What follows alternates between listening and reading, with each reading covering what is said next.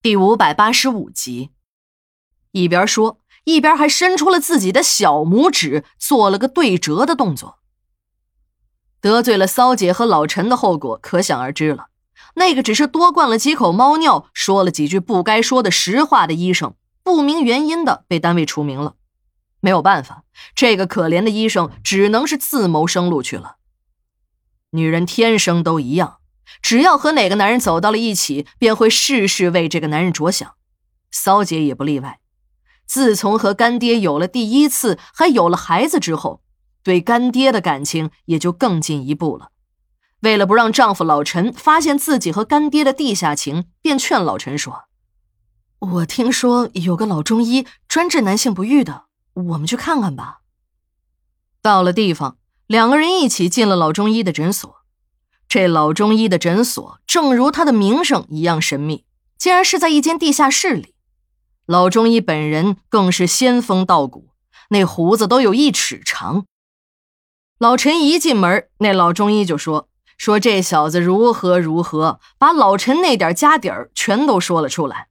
最后还塞给了骚姐一包药草，说吃完了这些药，保管是药到病除。”也不知道这老陈是被老中医说中了害羞，还是怎么一回事听了一半的老陈便离开了，说自己有点晕，到门口透一下空气，还说让骚姐和老中医继续谈，自己在门外也能听得到。骚姐和老中医又谈了一会儿，便也离开了。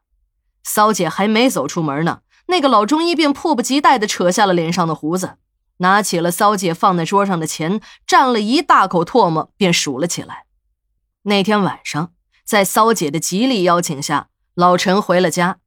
骚姐也是在晚饭后便和丈夫老陈钻进了卧室。在那之前，骚姐还把那个老中医给的草药熬了，两个人一人分了半碗。刚开始，骚姐也就是想个办法和丈夫有那么一次，管他成功不成功呢，只要是能把自己肚子里的孩子赖在丈夫身上就行。当她听了那个老中医的神侃后，又感觉自己这样欺骗丈夫是不是不太妥呀？紧接着，骚姐就开始宽慰自己，自己只要是能过了这一次，以后再给丈夫生一个补偿一下也就是了。骚姐的精心布局还是失算了，想等的男人没有来，没想等的却来了。骚姐的计划堪称完美，为了把戏演得更逼真一些。原本不想喝那个草药的她，也喝了小半碗。为了让药力更强大一些，她把一多半的草药都给了丈夫老陈。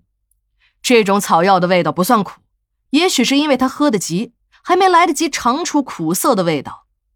但老陈就不同了，放在鼻子底下闻了一下，便大叫起来，一边喊着苦啊苦啊，一边拼命的挥手让他去给找一些糖，要不然就要把这些东西给倒掉。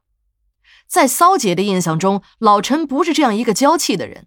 可今天他心里有鬼，要是老陈不喝他的药，他的计划便不能实施了。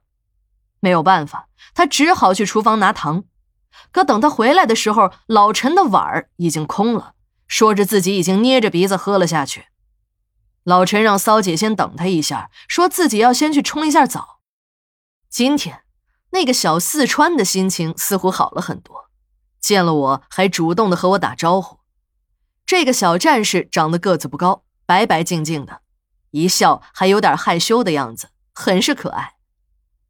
等我和小林闲谈了一会儿，邀请了小林到我的宿舍聚餐时，刚走到门外，小四川还在那里和一个老战士在交流着什么。由于小四川的口音重，我没太听清楚。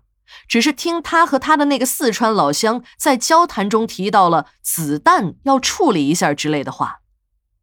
等到了我的宿舍，我和小林谈起了这件事儿，还有那天说起的断头签。小娜一听我说这些，便来了兴趣，也强烈要求小林给我们两个扫一下盲。小林说，犯人要执行的时候，一般情况下都是由武警战士或者法警负责执行的。如果是法警执行，那就要求法警要有一定的执行力。